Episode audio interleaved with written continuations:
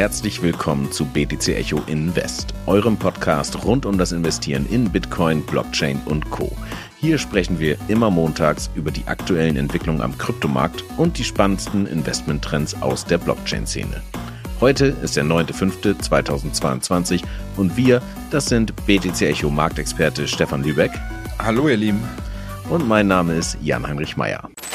In dieser Folge werden wir uns hauptsächlich mit dem historischen Downtrend von Bitcoin befassen, denn seit jetzt nunmehr fünf Wochen geht es eigentlich abwärts. Und das gab es so in dieser Form zuletzt in 2014. Wir werden darüber sprechen, wie lange dieser Downtrend noch anhalten kann und natürlich auch die Gründe dafür diskutieren, wieso es permanent im Moment jedenfalls abwärts geht. Dann sprechen wir in unserem Marktupdate über unter anderem Algorand und das Thema FIFA, also die nächste Fußball-WM und dort die Adaption der Blockchain-Technologie und außerdem mit dabei Instagram. Denn dort ist jetzt die Integration von NFTs auf verschiedenen Blockchain-Ökosystemen geplant.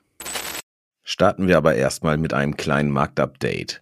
Der Gesamtmarkt ist von 1,83 auf 1,65 Billionen gefallen. Bitcoin hat sich prozentual ganz ähnlich nach unten entwickelt und dennoch ist die Dominanz von 52 nee, 42,5 auf nunmehr nur 41,5 Prozent gefallen. Das heißt, eigentlich ist alles runtergerauscht und wir haben ja schon eingangs gesagt, wir werden uns mit dem historischen Downtrend später noch einmal befassen und die Gründe da eruieren und analysieren. Aber Stefan, wie kann es denn funktionieren, dass Bitcoin fällt, die Gesamtmarktkapitalisierung fällt, also auch die Altcoins fallen und gleichzeitig aber auch die Dominanz von Bitcoin fällt. Das macht doch rein rechnerisch gar keinen Sinn, oder?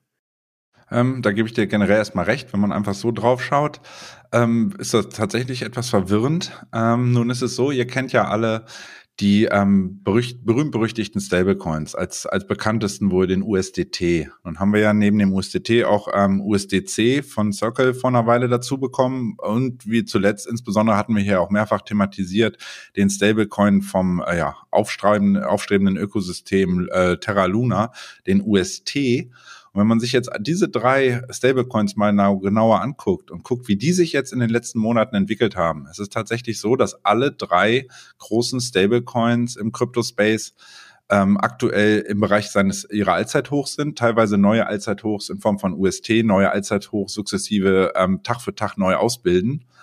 Ähm, insofern ist es tatsächlich so, dass ja viele Leute, die bislang Altcoins gehalten haben, ähm, zum einen gesagt haben, ich switche lieber wieder in Bitcoin, weil ist in Häkchen sicherer und ich will ja eigentlich eh Bitcoin vermehren langfristig.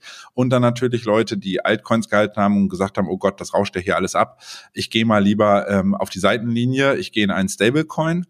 Sprich, diese drei Stablecoins erfahren gerade ja erhöhte Nachfrage, will ich das einfach mal nennen, ähm, weshalb die im Bereich ihrer Allzeithochs ähm, stehen, was die Marktdominanz angeht. Also sprich, einen ähm, USDT ist aktuell bei rund 5,5 Prozent, steht jetzt tatsächlich ganz genau ähm, am Allzeithoch, was er tatsächlich am 23. Juni ähm, letzten Jahres ausgebildet hatte und droht jetzt ein neues Allzeithoch ähm, auszubilden. Also sprich, es ist nichts anderes, dass die Leute in Deckung gehen, sagen, ähm, ich gucke mir die Sache erstmal von der Seitenlinie an und äh, dementsprechend wechseln ganz viele in diese besagten Stablecoins und diese wiederum werden aber in dieser ganzen Dominanzberechnung Bitcoin versus Altcoins, wer sind die auf der Altcoin-Seite zu finden, weil es nun mal äh, streng genommen ein Altcoin ist, auch wenn es ein Stablecoin ist.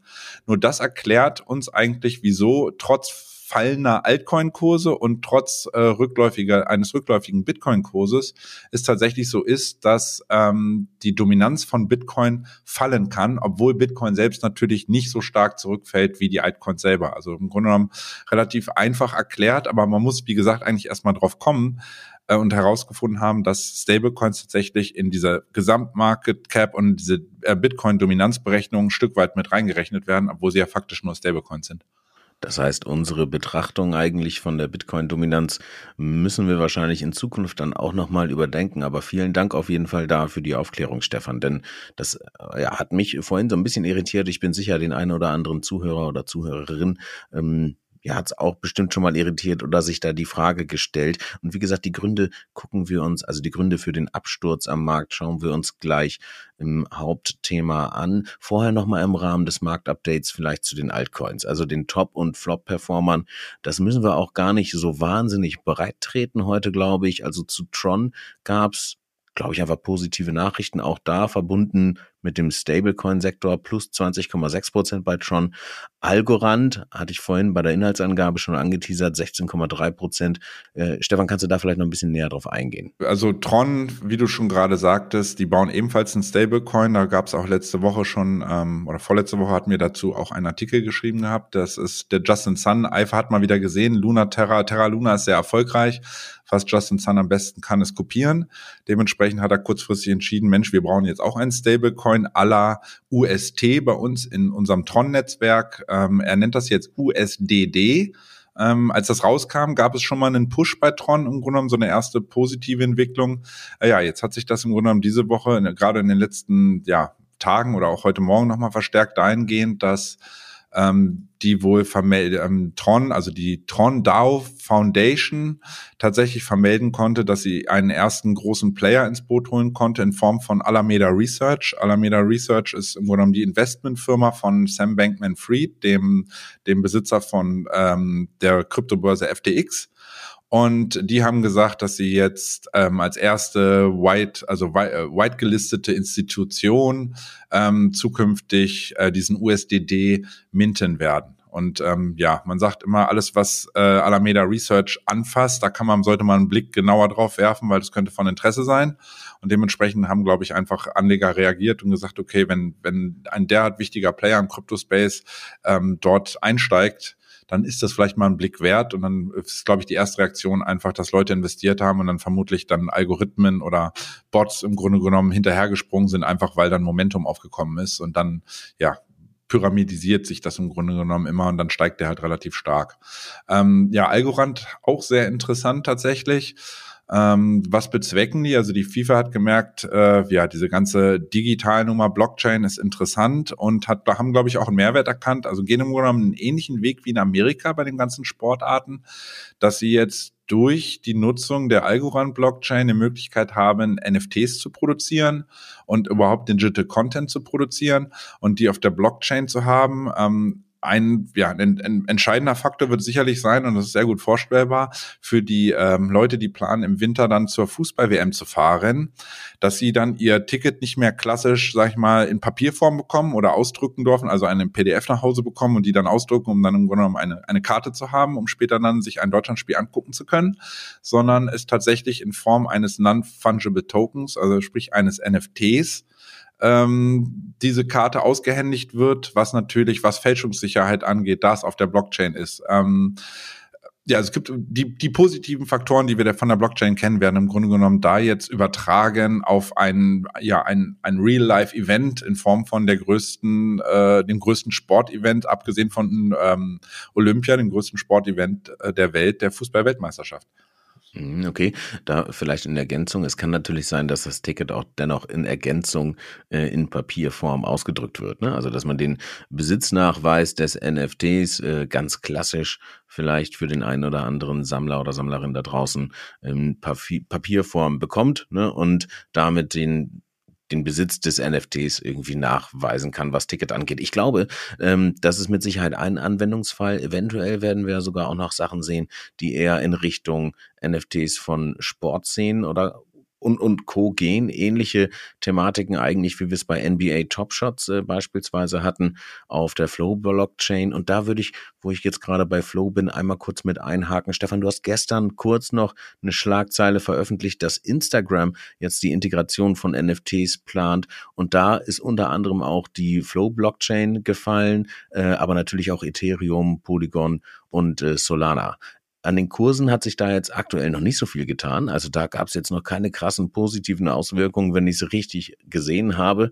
Aber kannst du uns da inhaltlich noch einmal kurz an die Hand nehmen? Ja, ähm, der Herr Zuckerberg gab am Wochenende Bescheid, also dass jetzt im Grunde genommen die Pläne wirklich ähm, ja kurz davor sind. Also man muss dazu wissen, vor ein paar Monaten kam dieses äh, das Gerücht auf, ähm, Instagram würde zeitnah die Implementation von NFTs erlauben, dahingehend, dass man sein, zum Beispiel sein Metamask Wallet. Die meisten NFT-Nutzer äh, nutzen ja tatsächlich die Metamask Wallet, ist die am weit verbreitetste Wallet, dass man die connecten kann mit seinem Instagram-Account.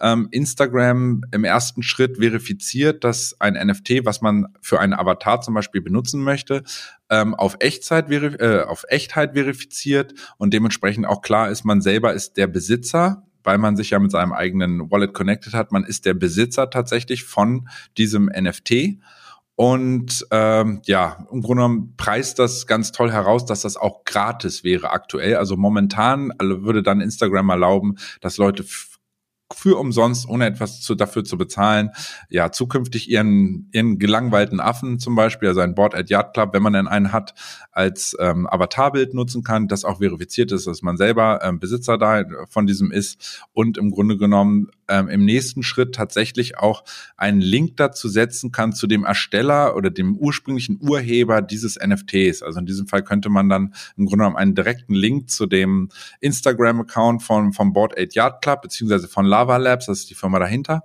ähm, erstellen. Im Grunde genommen, ja, so klassisch, wie man es in sozialen Medien macht, wirklich ähm, Sachen äh, zu verlinken vom Urheber beziehungsweise Ersteller bis zum im Endeffekt Benutzer oder Besitzer. Genau, könnte also interessant werden, auf jeden Fall für diese gesamte Urheberrechtsthematik. Ich hatte erst, als ich den Artikel gesehen habe oder die Schlagzeile gesehen habe, gedacht, wow, okay, dann kann ich also in Zukunft meine kurzen Videos, äh, Stories und Co. eventuell als NFT direkt minden in Instagram, aber das ist nicht Teil der aktuellen Kooperation oder Integration, sage ich mal. Ne? Da geht es also wirklich nur um die Möglichkeit, die NFTs in Insta zu verifizieren, oder? Ja, genau. Und zum anderen die eine zweite Einschränkung ist tatsächlich, ähm, das soll wohl heute starten, aber erst in den USA und erst für einen kleinen ausgewählten Kreis. Ist ja auch logisch, die müssen im Grunde genommen das erstmal testen, inwiefern das alles so funktioniert. Nicht, dass sie sich da ja, großspurig auffahren, ihr könnt das jetzt alle machen und dann kann das System im Grunde genommen damit gar nicht umgehen, dann haben sie wieder ein Problem. Das wäre dann doch peinlich für Herrn Zuckerberg.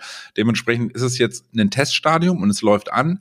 Man weiß allerdings, das wird sich dann vermutlich heute im Laufe des Nachmittags irgendwann zeigen, ähm, welche Chains denn jetzt schon unterstützt werden. Also im Grunde genommen in diesem, in diesem Pilotprojekt, was dann heute wohl starten sollte, direkt alle vier von dir genannten Blockchains äh, genutzt werden können oder es dann im Endeffekt Step by Step geht und wir vermutlich erst mit Ethereum beginnen und dann nach und nach auch die anderen Blockchains hinzugefügt werden. Ähm, das wird sich dann eigentlich tatsächlich zeigen über Zeit.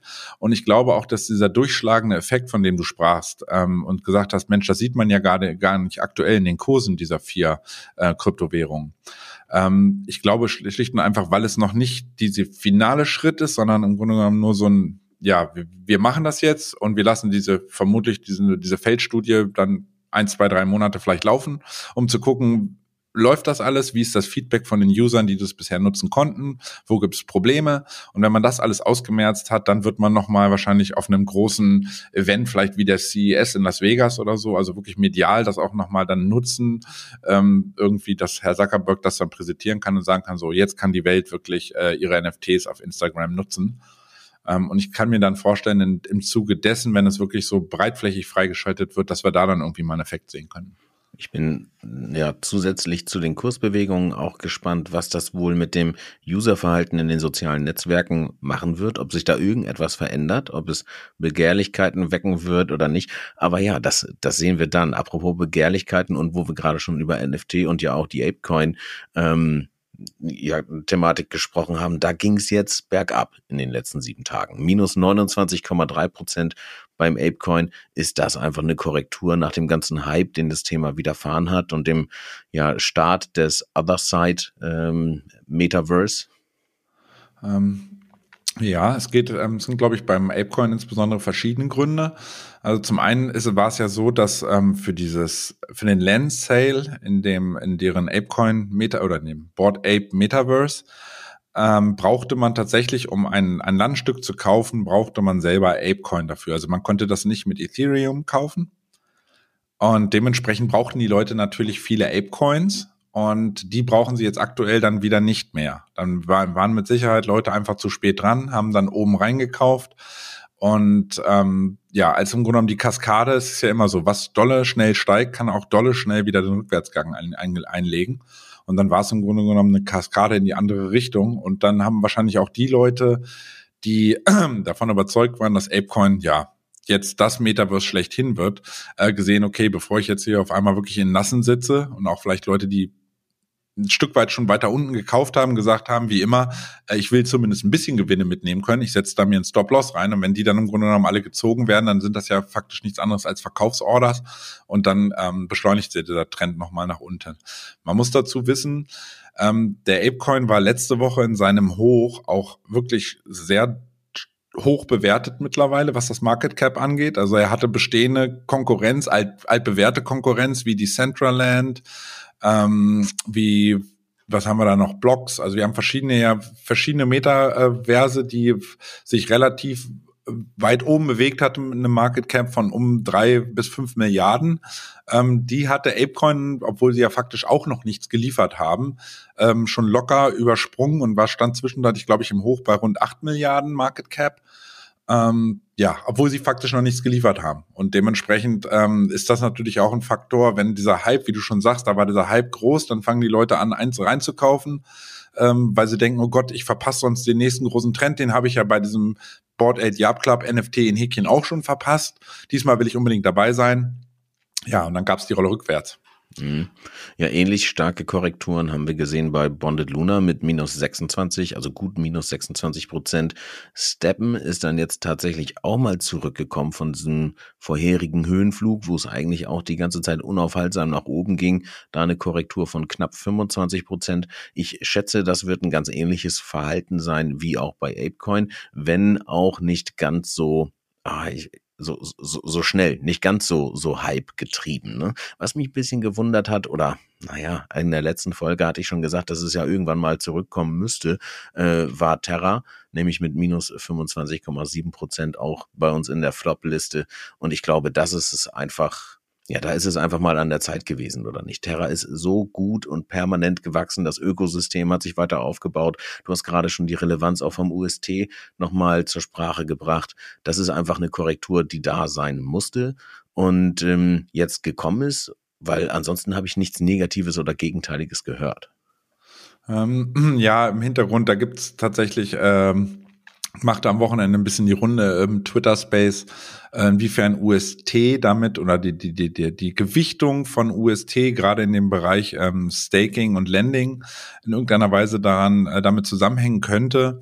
Ähm, ich will da jetzt nicht vorschnell irgendwas zu sagen, weil das ist wirklich sind immer sehr, derart viele Faktoren, die damit reinspielen können. Aber du hast auch vollkommen recht, dass ähm, Leute schlicht und auch einfach mal Gewinne mitnehmen und ähm, wenn der Gesamtmarkt nun mal krachen geht, dann äh, wird man auch irgendwann auf ja auch die gut gelaufenen, wo man vielleicht sagt, die haben tendenziell über mittel- und langfristig noch mehr Potenzial, äh, wird man auch die mal irgendwie ja wahlweise absichern mit einem Stop-Loss oder einfach mal das Geld rausziehen und von der Seitenlinie gucken, weil rein kann man immer wieder.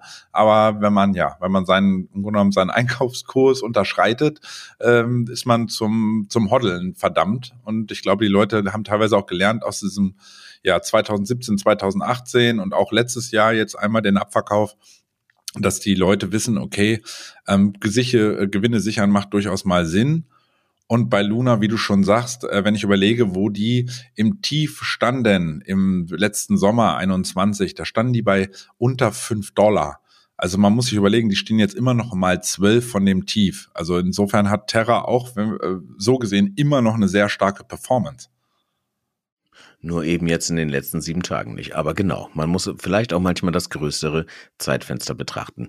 Stefan, da erstmal jetzt vielen lieben Dank für deine Insights und das war's dann mit dem Marktupdate. An dieser Stelle sei wie immer kurz erwähnt, dass es sich bei diesem Podcast natürlich nicht um Anlageberatung handelt, sondern lediglich um Beobachtungen, die wir am Markt machen. Ihr entscheidet also selbst, ob und wenn ja, dann in welche Projekte ihr zu welchem Zeitpunkt investiert oder eben nicht. Einen kleinen Rat können wir euch aber mit auf den Weg geben. Macht immer einen umfassenden und ausgewogenen Research. So, Stefan. Und damit kommen wir dann jetzt zum Elefant im Raum. Und wir haben es schon öfter jetzt in dieser Folge angeteasert. Der historische Downtrend bei Bitcoin. Seit fünf Wochen geht es abwärts. Das gab es, wie gesagt, zuletzt in 2014. Ist also schon ein kleiner Moment her.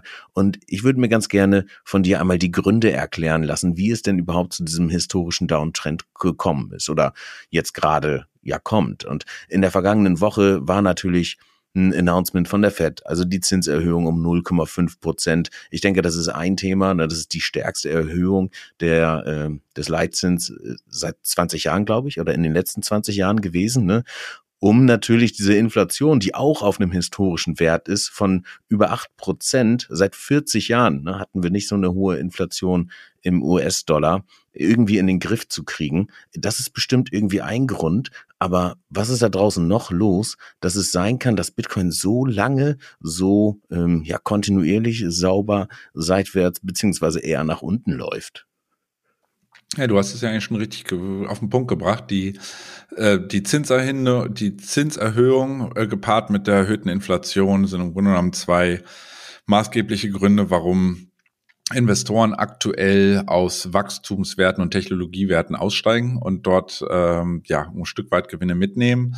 Äh, wenn wir jetzt gesagt haben, Bitcoin hat ein neues äh, Tief erreicht, jetzt ein neues Jahrestief, ähm, ist das sozusagen nicht die einzige äh, Wachstumswert, nenne ich das mal, oder Technologiewert, ähm, dem das gerade widerfährt. Also ähm, wenn man auf eine Amazon-Aktie guckt, ist dort genau das gleiche der Fall. Die hat gerade am Freitag ein neues 52-Wochen-Tief ausgebildet und scheint jetzt vorbörslich schon wieder unter die Räder zu kommen und neues, abermals ein neues Tief auszubilden. Ähm, gleichsam zeigt sich das in dem Leitindex für diese ganzen Technologietitel, dem Nasdaq, dass der ebenfalls äh, jetzt gerade am heutigen Montag drauf und dran ist, ein, neuen, ein neues 52 wochen auszubilden. Sprich, die Leute steigen wirklich gerade aus sämtlichen gut gelaufenen ähm, Investitionen aus dem Vorjahr steigen sie aus und ähm, sind gerade wirklich sehr an defensiven Titeln interessiert und setzen gerade weder auf diese, also setzen aktuell nicht wirklich auf diese Wachstumsstory, die ja Amazon so ein klassischer Player in dem Bereich im Grunde genommen ist.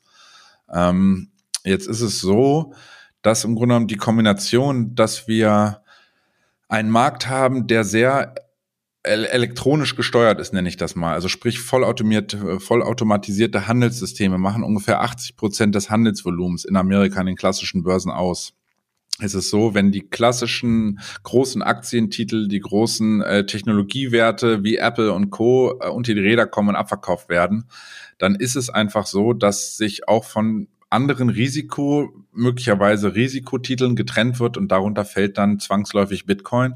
Also Bitcoin wird im Grunde genommen einfach leider wieder nur in Sippenhaft genommen und mit runtergezogen. Ähm, zeitgleich, das ist das Lustige, wir hatten ja vorhin das Thema US, also die Stablecoins, USDT und UST, die auf einem, ja, in ihrem Bereich ihrer Allzeithochs rangieren.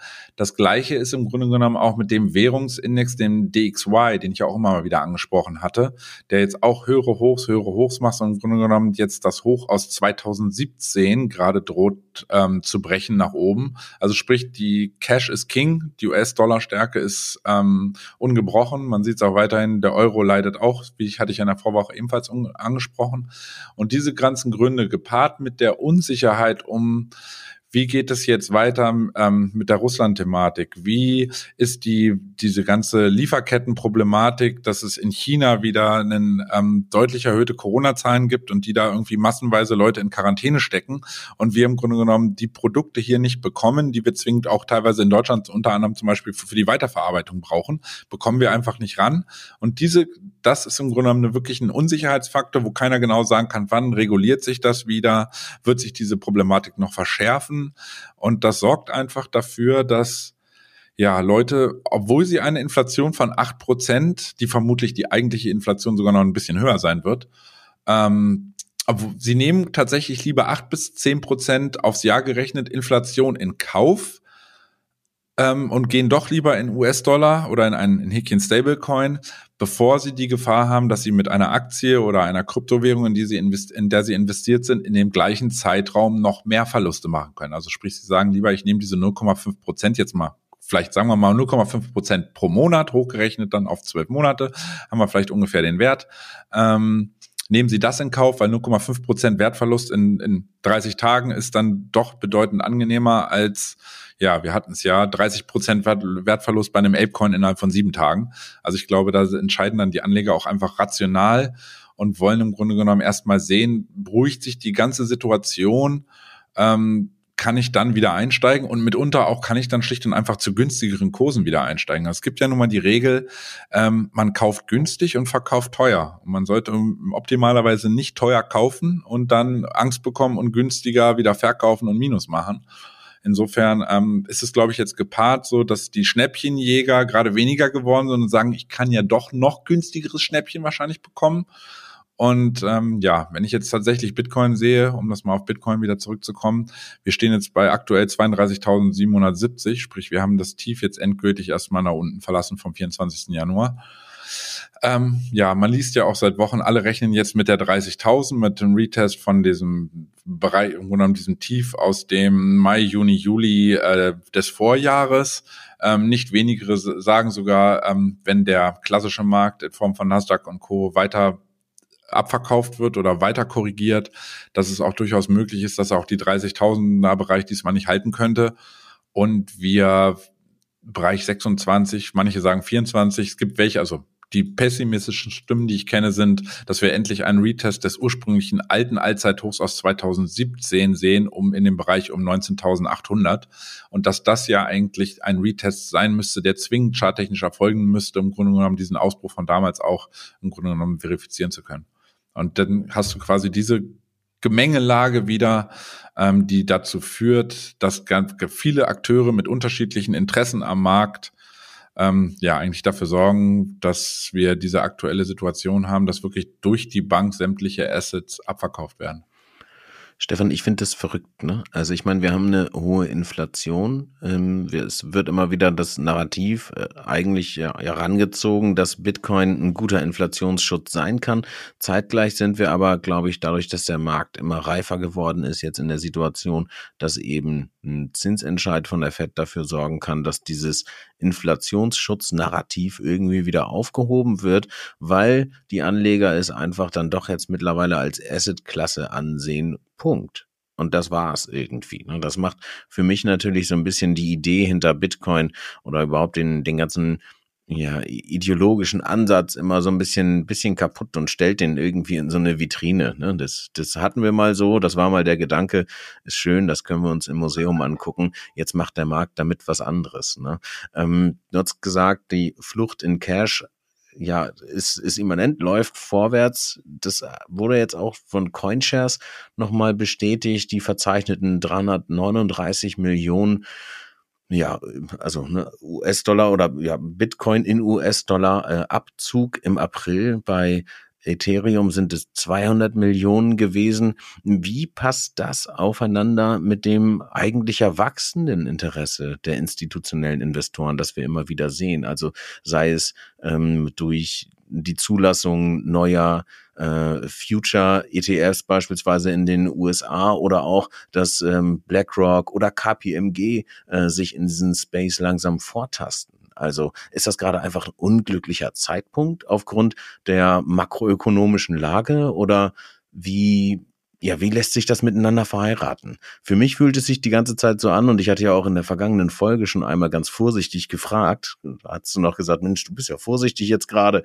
Ähm, also wie, wie kann das sein, ähm, dass es da so ins, ins Stocken gerät, obwohl alle Lichter eigentlich auf grün stehen. Also wir haben Inflation, wir haben institutionelles Interesse, wir haben regulierten Markt, mehr oder minder.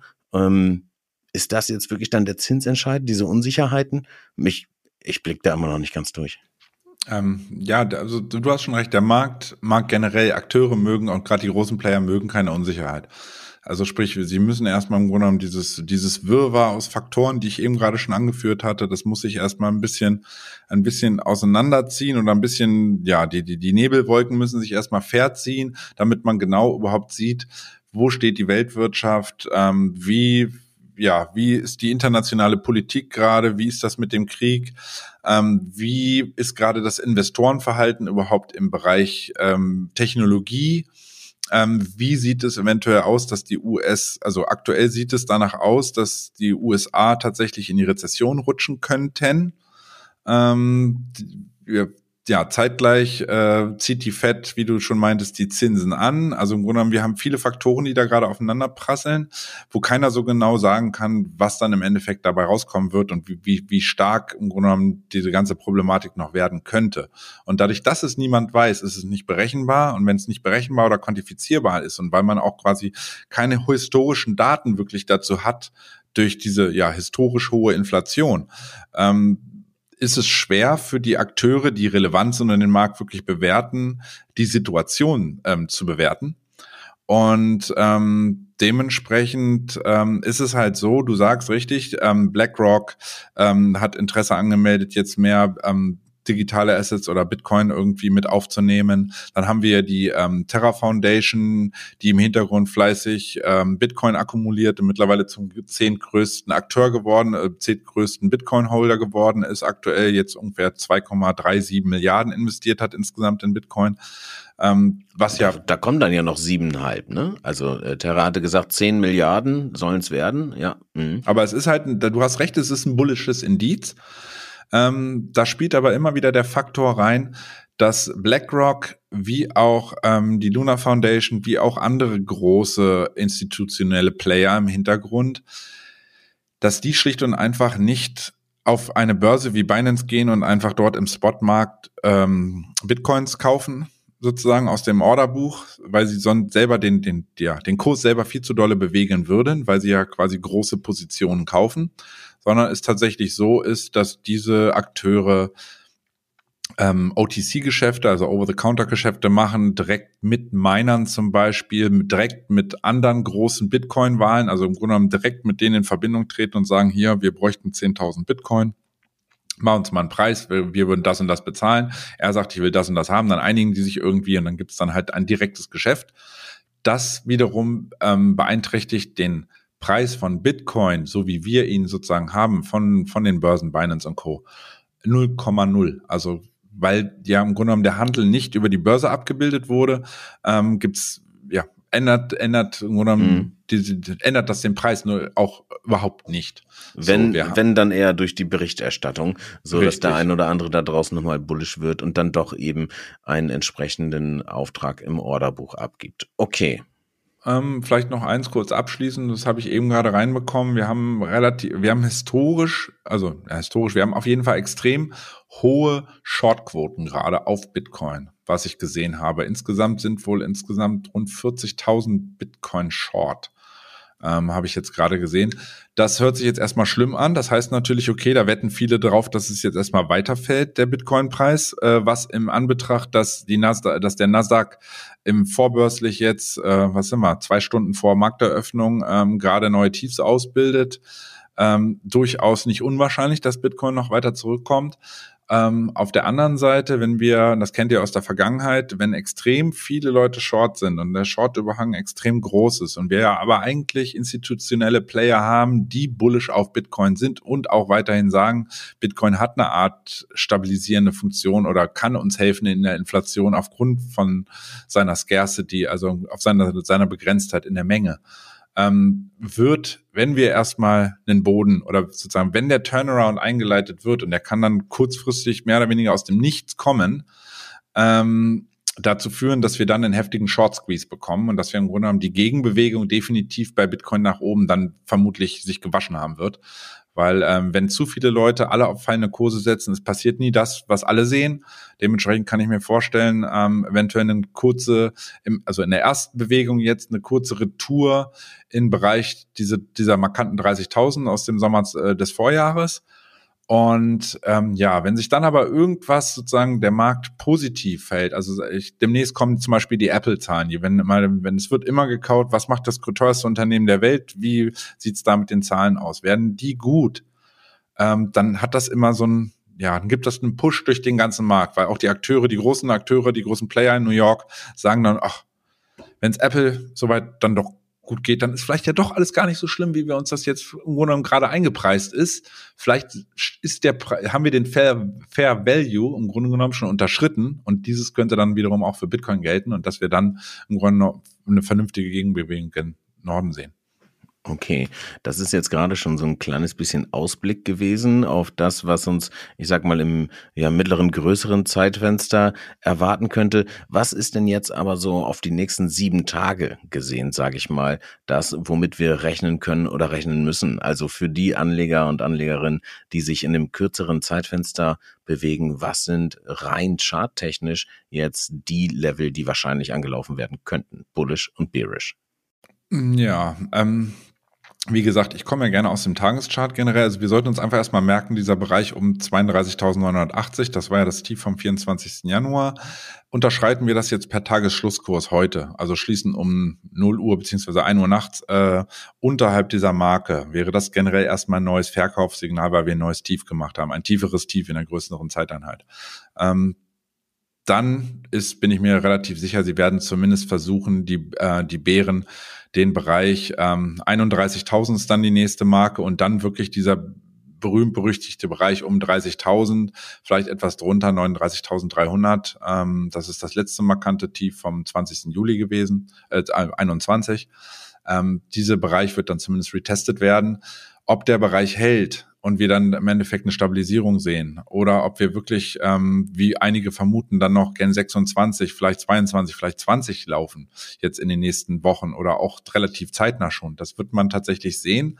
Es ist schwer zu sagen. Von der ähm, nur eins kurz, vielleicht von der technischen Seite, wenn ich mir die Indikatoren angucke, sehe ich, dass ähm, auch in den größeren Zeiteinheiten im Tageschart der Bitcoin mittlerweile, was zum Beispiel den RSI, das ist der relative Stärkeindex, kommt jetzt gerade in, in den überverkauften Bereich, ähm, weshalb ja es nicht unüblich ist, dass wir auf kurz oder lang eigentlich relativ zeitnah dann eine technische Gegenbewegung sehen sollten. Ob die ausreicht, dass wir eine Stabilisierung hinbekommen, wird mit Sicherheit, wie ich schon meinte, davon abhängen, wie sich ähm, Nasdaq und Co. verhalten. Allerdings ist es auch bei den großen US-Indizes, also dem S&P 500 und dem Nasdaq so, dass die beiden ähnlich wie Bitcoin auch in ihrem, zumindest auf Tagessicht, in ihrem überverkauften Bereich sind, sprich auch dort ähm, zeitnah irgendwie eine, zumindest mal eine Gegenbewegung zu erwarten ist.